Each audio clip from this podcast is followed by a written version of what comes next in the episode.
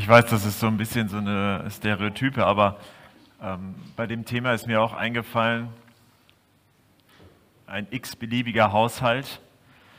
Ähm, dann kommt, also ich sage ja, das ist jetzt nur eine, so eine Erzählung, nicht falsch verstehen. Also kommt die Frau nach Hause, hat begeistert äh, berichtet, Mensch, ich habe mir neue Schuhe gekauft. Reaktion des Mannes, du hast doch schon welche.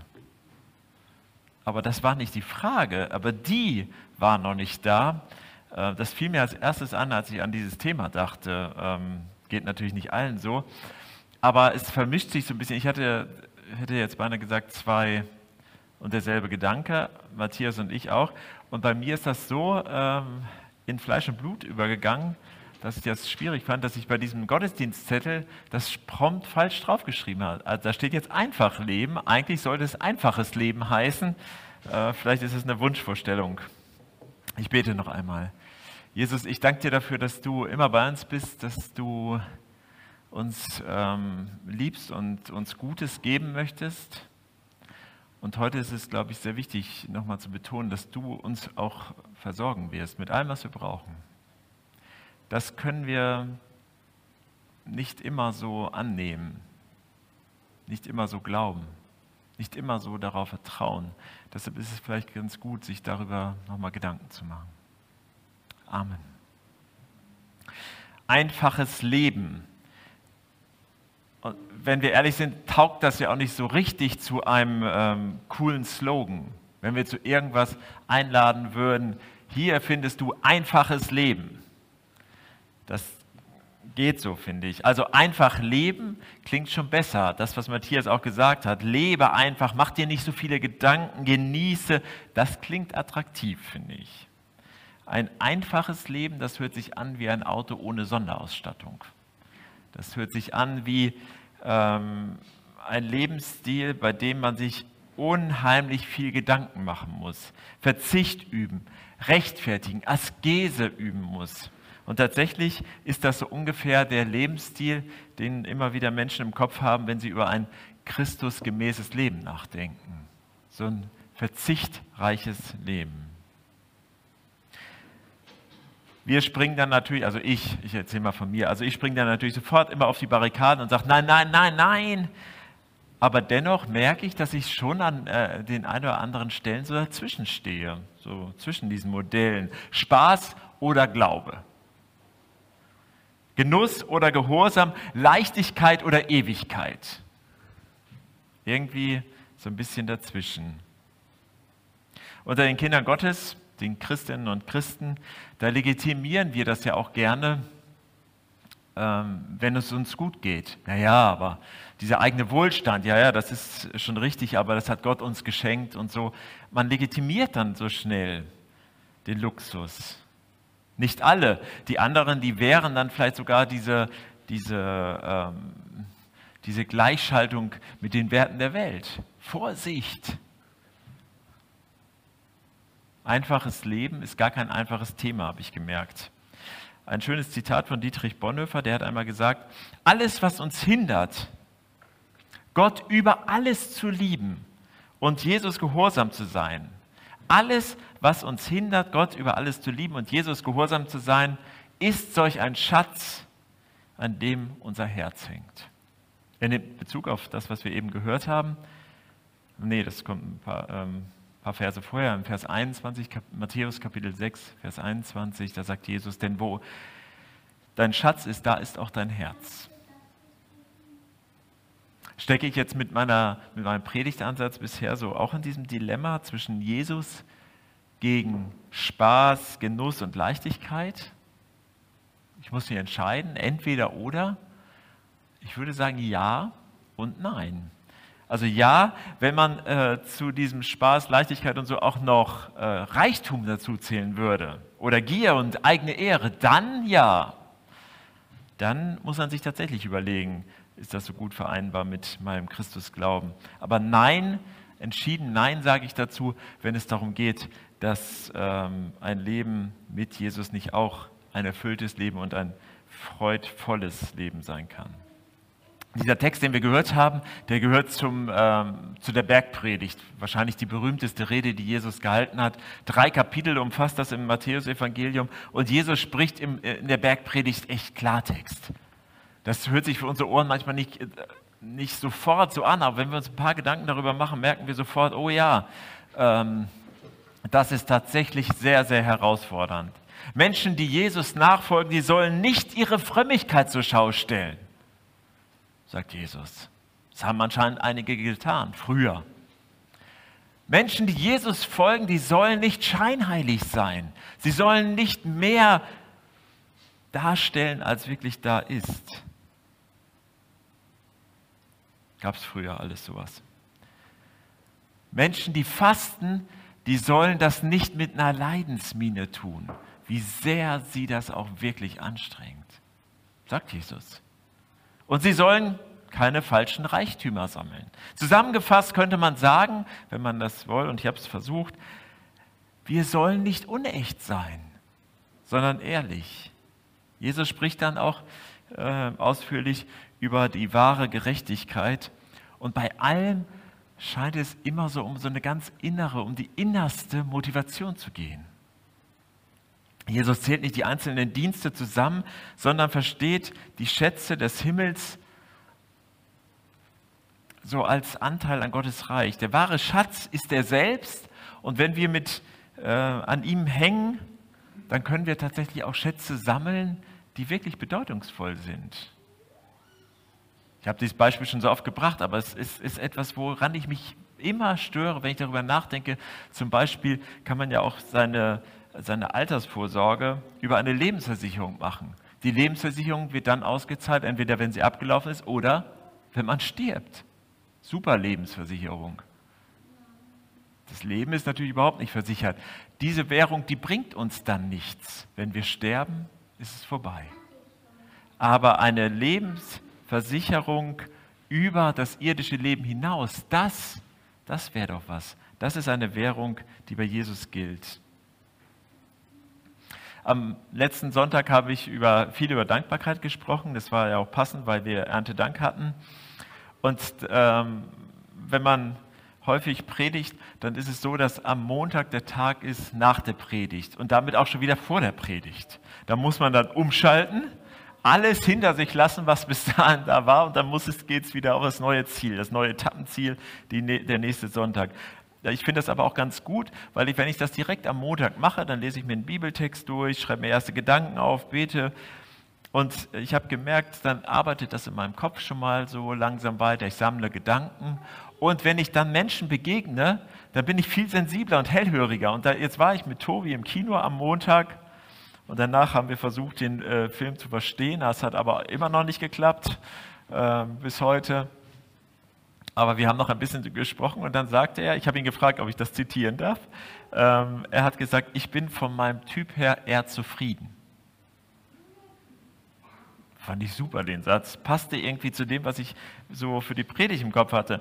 Einen Tag später habe ich mit einer Frau gesprochen, die ein Personalgespräch hatte über ihre berufliche Zukunft.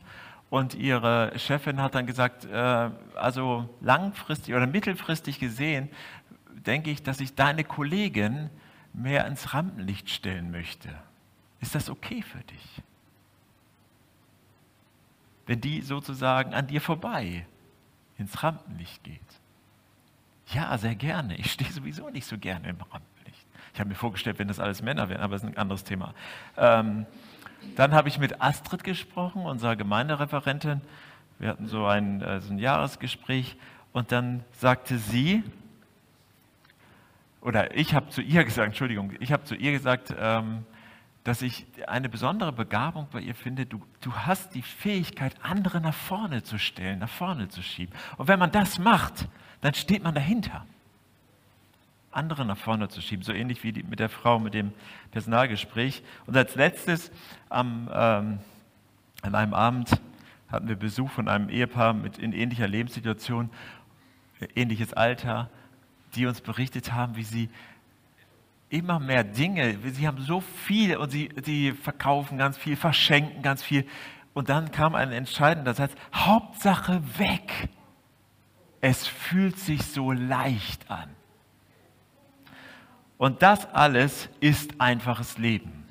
Zufriedenheit, anderen gönnen, sie fördern und ballastlos werden. Gucken wir uns ein bisschen genauer an, das dauert nicht lange. Zufriedenheit. Ich glaube tatsächlich, dass Zufriedenheit ein Kennzeichen eines einfachen Lebens ist. Ich nehme das so an. Ich kann mich freuen über das, was ich habe. Kann genießen. Ich muss nicht immer mehr haben, muss nicht immer weiterkommen. Ich muss nicht jeden Trend erleben. Ich muss nicht jede, jede Karriereleiter mitgehen.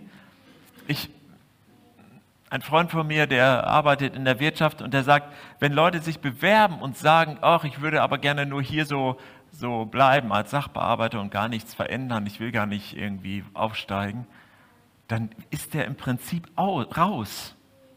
Weil erwartet wird, dass es, äh, dass es ein Biss gibt, wo man dann noch aussteigen will. Eine Unzufriedenheit. Das alles drückt diese Zufriedenheit nicht aus, sondern ich nehme das an, wie es ist und kann damit gut leben. Was ist die innerste Motivation? Ansehen, Ehre, Bestätigung? Oder auch bei der Mitarbeit in der Gemeinde. Was ist unsere innerste Motivation? Ansehen, Ehre, Bestätigung? Das gibt es hier auch. Vielleicht, weil ich sie woanders nicht bekomme und mir dann hier hole? Hier werden immer Mitarbeitende gesucht. Das zweite war anderen gönnen, andere fördern. Ich muss ja schließlich auch sehen, wo ich bleibe. Ne? Man kann ja nicht immer nur an die anderen denken. Muss mir Sicherheiten schaffen für die Zukunft. Das ist meins, das habe ich mir schließlich auch verdient. Und diese Position, die, die, die wäre jetzt für mich, weil ich bin schon zehn Jahre im Unternehmen oder so etwas anderen gönnen oder sie fördern, das kann man nur, wenn man schon jemand ist. Das kann man nur, wenn man weiß, wer man ist. Wenn ich überzeugt bin, dass Gott mich liebt und mich annimmt bei all dem, was nur ich über mich weiß, dann wird mir klar, was für einen Wert ich habe bei Gott.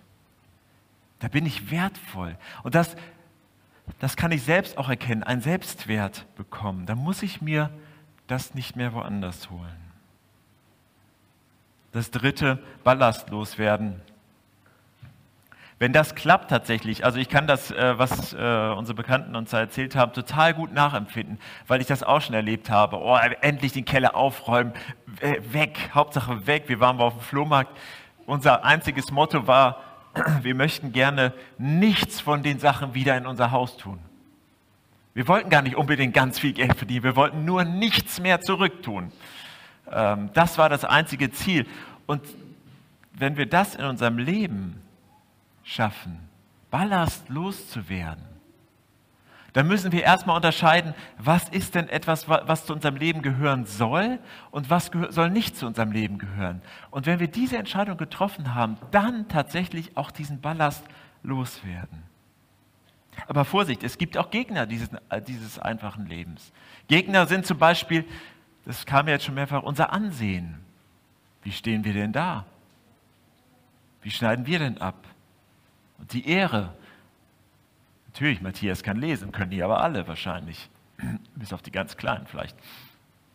Aber hier lesen ist natürlich, äh, Matthias macht das aus positivster äh, Motivation. Ich wollte es nur sagen, also man, man wird anders wahrgenommen an anderer Stelle. Das gibt es auch in der Gemeinde und überall in unserem Alltag. Ehre. Gegner des einfachen Lebens ist die größte Gefahr, die uns im Neuen Testament genannt wird, die Habgier. Sie war damals die größte Gefahr und es ist heute genauso. Das, was uns am ehesten von Gott trennen kann. Ich muss das noch haben. Ich muss noch das haben und das und vor allem das, was die anderen haben. Neid und halt die Bestätigung, die ungute Bestätigung. Jesus macht das in, in diesem Text sehr, sehr deutlich. Die Freiheit von Sorge ist eines der entscheidenden Merkmale dessen, dass unser Leben wirklich auf der Suche ist, das zu tun, was Gott will. Trachten. Der Richard Foster, der dieses Buch geschrieben hat, an dem wir uns ein bisschen, ähm, ein bisschen entlang orientieren, das war das Wort, was ich gesucht habe, an dem wir uns ein bisschen orientieren für diese Predigtserie, der schreibt auf Seite 109, weder die Habgierigen noch die Geizigen kennen diese Freiheit. Sie existiert unabhängig davon, ob man nun gerade Mangel oder Überfluss hat. Es ist eine innere Haltung des Vertrauens. Sorgen, Vertrauen. Foster nennt dann drei Merkmale, an denen wir erkennen können, dass wir zuerst, was wir zuerst im Blick haben, unseren Vorteil oder den Vorteil von Gottes Sache. Der erste Punkt ist, all unser Besitz ist eine Gabe, die wir, von Gott bekommen haben. Das ist, glaube ich, schnell dahergesagt. Ja, danke Gott für alles, was wir haben. Aber wie gehen wir mit den Sachen um? Matthias hat es schon angesprochen, es könnte heute auch ein bisschen um Geld gehen. Und das ist ja ein sensibles Thema. Da kommen dann schon mal so hervorragende Wahrheiten. Wenn alles von Gott ist, dann ist es eigentlich sehr nett von ihm, wenn er nur 10% zurückhaben will, wenn man sich so an dem Zehnten äh, orientieren mag. Dann darf man 90% von den Sachen, die Gott gehören, behalten.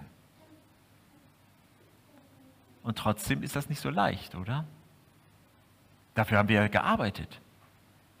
Das ist doch auch unser und doch nicht so richtig von Gott. Spüren wir diese, äh, diese Spannung? Ich glaube, jeder kennt das.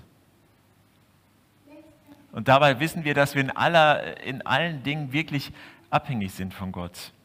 Man könnte ja so ganz äh, mit den ganz großen Sachen anfangen. Luft, Wasser, Sonne.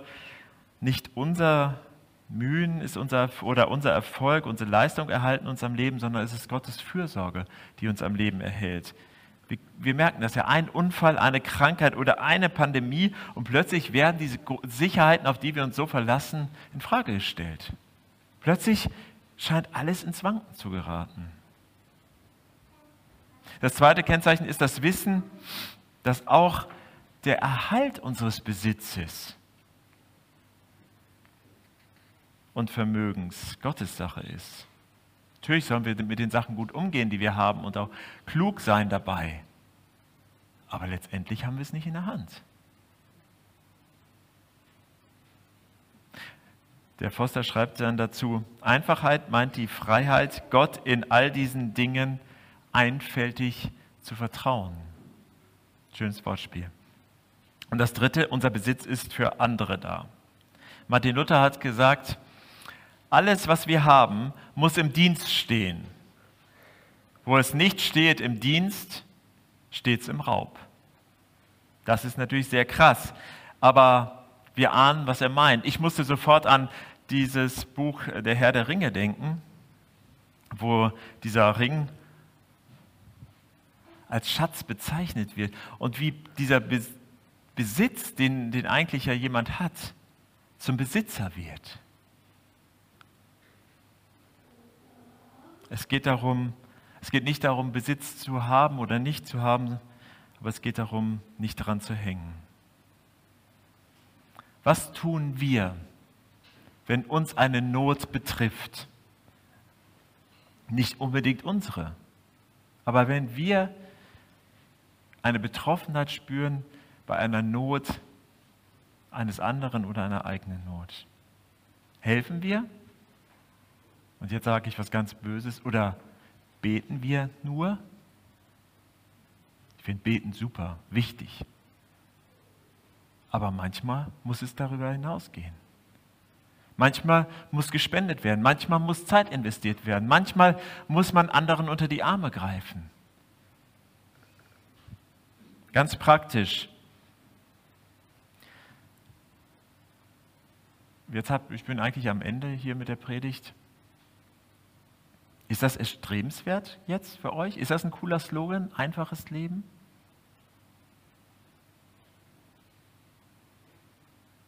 Nicht so ganz klar, oder? Das ist die erste und wichtigste Frage. Ich lese diesen einen Vers, diesen ganz berühmten Vers von Jesus nochmal in einer neueren Übersetzung, Neues Leben Übersetzung vor. Macht das Reich Gottes zu eurem ersten und wichtigsten Anliegen. Lebt in Gottes Gerechtigkeit und er wird euch all das geben, was ihr braucht. Können wir es annehmen, dass Gott uns versorgen wird tatsächlich? Ich ich komme gleich wieder auf die hier vorne in unserem Foyer im Gemeinderaum stand dieses Gestell hier. Zu verschenken. Ich habe gedacht, ja, oder wegzuschmeißen. Was soll man damit? Einfach. Das ist echt einfach. Es gibt einfach. Also wenn man jetzt einen Auftrag bekäme, die ganzen Noten, die da drin liegen hier, kannst du die mal einsortieren in das Fach. Das wäre nicht so schwer. Das erleichtert ja auch. Wenn da jetzt 20 drin wären, dann würde das dauern. Einfach. Wenn wir uns auf das verlassen, was Gott uns sagt, können manche Sachen echt einfacher werden. Man muss sich dann nicht mehr so äh, verzetteln. Man muss sich nicht um alle Möglichkeiten kümmern. Man kann einfach mal Nein sagen. Man macht sich dann nicht so abhängig von anderen. Es gibt nur einfach ein Anliegen, Gottes Reich. Was denkt Gott dazu, wie ich mit meiner Zeit umgehe? Was denkt Gott dazu, wie ich mit meinem Geld umgehe? Was denkt Gott dazu, wie ich mit Menschen umgehe? Wissen wir doch gar nicht. Oder wissen wir es doch? Wir kennen das ja aus der Werbung, oder? Mein Haus, mein Boot, mein Auto. Kann man ja einfach mal anders machen sein Haus, sein Boot, sein Auto, dann klingt das schon ganz anders. Wo fängt man an? Wie kann eine Veränderung stattfinden? Ich habe auf der Facebook-Seite mal diese Frage in den Raum geschmissen und eine wahnsinnig ähm, riesige Resonanz erhalten. Hat sich einer gemeldet und der hat geschrieben, äh, er hat eine Zeit lang einen Zettel bei sich gehabt, auf dem stand, brauche ich das wirklich? Inzwischen hat er den Zettel verloren. Ich weiß nicht, was das für Konsequenzen hatte. Aber wenn ich mir das vor Augen habe, brauche ich das wirklich? Eine gute Frage. Was gebe ich? Was nehme ich? Lasst uns das doch konkret machen diese Woche. Einfaches Leben ausprobieren. Eine Woche. Das ist doch einfach. Von was können wir uns entlasten in dieser Woche? Vielleicht hilft uns diese Dankesliste, die ich letzte Woche angepriesen habe, mal aufzuschreiben, wofür ich Gott dankbar bin. Oder konkret zu fragen, wie kann ich anderen helfen? Konkret helfen. Ich habe, wie viele Wochen hat eine Stunde, äh, wie viele Stunden hat eine Woche? 156? Stimmt das? Ja, genau, das meinte ich. Ähm, 168 Stunden, jetzt ziehen wir Schlaf und alles ab und dann bleibt so und so viel Zeit übrig, die wir gestalten können. Nehmen wir davon doch mal 10% und spenden sie anderen. Investieren, eine Person fördern. Lasst uns das konkret machen und lasst uns mit Gott darüber im Gespräch bleiben. Wir können nur Personen vertrauen, wir können auch nur Gott vertrauen, wenn da eine Beziehung ist. Deshalb möchte ich euch sehr einladen, das auch Gott zu sagen, ich will diese Beziehung leben und ich will dir vertrauen. Aber lass das nicht so vorbeirauschen, sondern die Woche startet heute. Sonntag ist der erste Tag der Woche und vielleicht wird das eine ganz einfache Woche für euch. Ich bete noch einmal. Ja, Jesus, ich möchte dich bitten, dass du all denjenigen, die merken, dass sie sich vielleicht mit zu vielen Dingen herumschleppen, plagen, dass du ihnen hilfst, diese Einfachheit in ihr Leben zu bekommen, die einen klaren Fokus hat auf die Beziehung mit dir. Und vielleicht ist es gut, wenn wir das jetzt erneuern und dir, dir das auch so sagen. Und ich möchte euch alle bitten, das innerlich mitzusprechen, wenn ihr das mitsprechen wollt. Jesus Christus, ich möchte mein Leben wirklich dir anvertrauen ich möchte dir vertrauen. Ich will dir glauben. hilf meinem Unglauben und befreie mich von meinen Sorgen. Amen.